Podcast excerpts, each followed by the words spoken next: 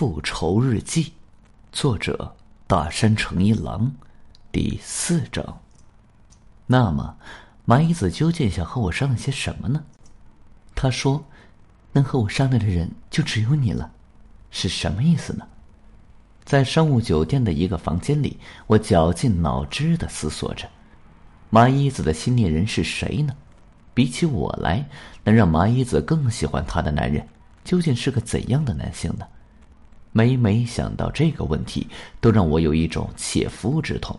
但是，为了查明杀害麻衣子的凶手，无论如何，我都不能逃避。首先是血型。从麻衣子腹中胎儿的血型和麻衣子的血型可以推断出，新男友的血型是 A 型或 AB 型，这是新恋人的第一个条件。其次是年龄，麻衣子曾不止一次的对我说过：“我喜欢你成熟的样子。”确实，和其他学生相比，我可能更稳重些，因为我比绝大多数的同班同学都年长三到四岁。父母去世之后，我被关系疏离的远离亲戚收养。高中毕业后，就离开那里去钢铁厂做了四年工，赚够了学费之后，才去上了大学。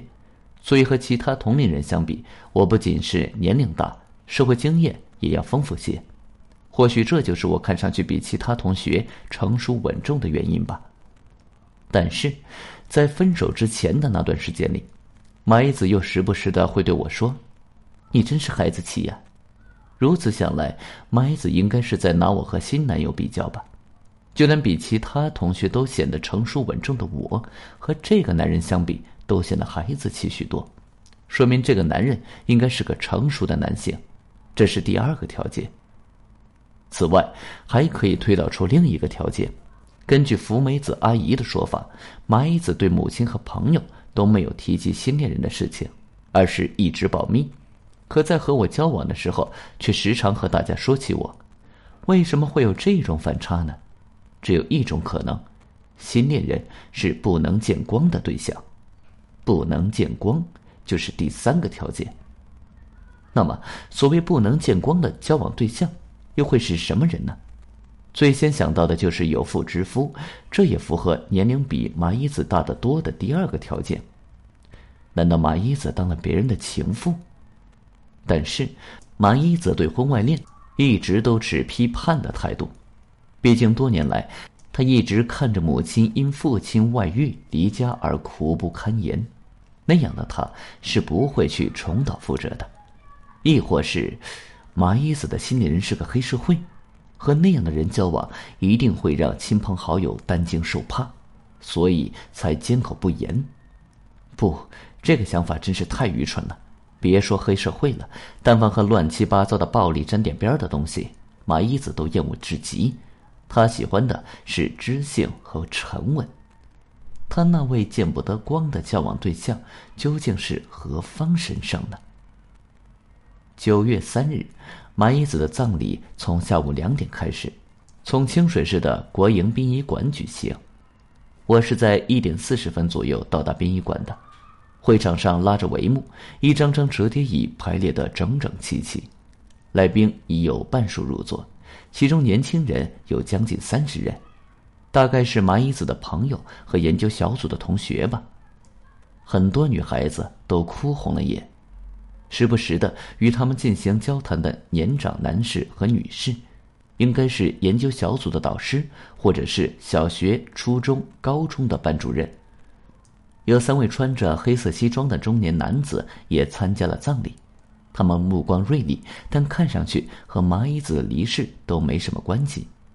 其中一人就是那个长脸刑警，因为推断凶手也可能会在被害人的葬礼上露面，所以警察也参加了被害人的葬礼。三个人装出一副若无其事的样子，暗中观察着所有前来参加葬礼的礼宾。福美子阿姨和原田宏明并排坐在家属席上，耷拉着肩膀，弓着背，看上去苍老了许多。棺材就安置在大厅正面的祭坛上，上面摆放着麻衣子的遗像。照片上的麻衣子无忧无虑的笑着，那洋溢着幸福的笑容，恐怕从未想过自己的人生居然会在某一天被突然画上句号。想到这里，我感到一阵窒息，仿佛胸口被死死揪住。看着那个笑容，我的记忆又回到了和麻衣子初次相遇的那天。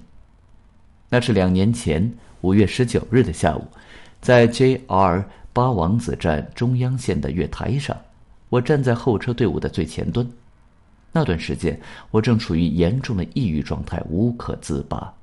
一直以来，在父母去世之后，直到我上大学的那段时间里，我都受紧张和不安所困。但在收养我的远亲面前，我又不得不掩藏自己的真实感受。在工厂打工的那几年，每每在结束了一天的疲惫工作之后，我还得继续学习到深夜。虽然很辛苦，但为了生活，为了挣学费上大学，我又不能随便辞职。我真的能如愿以偿进入大学，成为一名学者吗？还是只是痴心妄想？其实终其一生，都将日复一日继续现在这种日子呢？每日每夜，这种不安一直包裹着我，折磨着我，压得我透不过气。好在压力成了动力，我终于梦想成真，考上了大学。物是人非。我的心变得像铅块一样沉重，眼前的风景全都蒙上了一层灰色。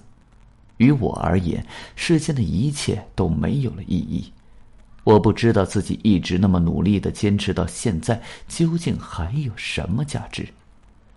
眼下连一个倾诉的对象都找不到，每天为了生活而疲于工作的自己，其实根本就没有融入到研究小组的同学之中。为了赚取生活费，我每天都在不停的打工，根本就没有心思去想其他的。那天我难得有空休息，突然对自己狭小的房间感到厌烦起来，想去看看大海，于是便出发去了东京湾。列车从站台一端驶来，一瞬间，我竟然升起了一种想要跳入铁轨的冲动，那样一来，我就可以一了百了了。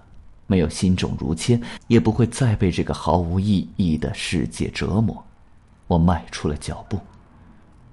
就在那个时候，有人轻轻的拍了拍我的肩膀。我惊讶的回头一看，原来是一个身材小巧的年轻女孩，脸上挂着怯生生的笑容。不好意思，你的领子好像翘起来了。我低头看了看自己的短袖衬衫，确实，领子是翘着的。可能是心情烦闷的缘故，我竟然连领子都忘了翻下来。谢谢，我结结巴巴的说。身后传来列车驶进站台的声音，一瞬间，冲动烟消云散。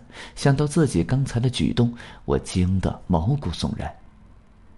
于是我再次打量了一下眼前的这个女孩，她留着短发，皮肤白皙，模样俊俏可爱，还长着一双小鹿般迷人的眼睛。